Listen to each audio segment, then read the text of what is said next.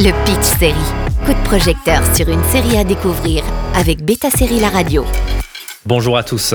Un format de 30 minutes rempli d'action, d'humour et de répartie, c'est dans Tulsa King, la dernière série en date de Taylor Sheridan sur Paramount+. Paramount l'annonçait depuis sa sortie, Tulsa King était censé être disponible dès le départ, mais finalement elle apparaît un peu plus tard que prévu. Mais ce n'est pas grave, on en profite tout autant. Bienvenue à Tulsa, une ville paumée en Oklahoma où Dwight Manfredi a été envoyé par son ancien boss de la mafia après avoir écopé de 25 ans de prison pour un crime qu'il n'a pas commis. Cette série est le dernier projet en date de Taylor Sheridan et marque notamment le grand comeback de Sylvester Stallone dans un rôle principal écrit sur mesure. Alors direction Paramount Plus pour ce format de 30 minutes qui mélange humour et action sans prise de tête. I kept my mouth shut for 25 years.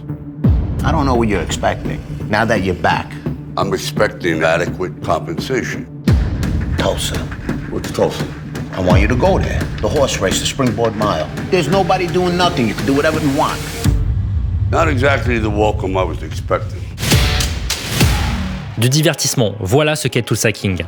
Alors oui, au premier abord, peut-être que les plus intéressés seront la frange plus âgée et masculine de Paramount+, mais cela n'empêche qu'un plus grand large public pourrait bien être conquis. Dwight Manfredi pourrait s'appeler Sylvester Stallone, quelqu'un qu'on imagine bourru, au grand cœur, un peu déconnecté de la réalité, surtout après 25 ans en réclusion, mais qui est prêt à faire ses petites bidouilles pour se remettre à flot. Et ça passe par le cannabis pour Dwight et d'autres produits plus ou moins illicites, en sachant que durant le temps qu'il a passé en prison, le cannabis est tout de même devenu légal.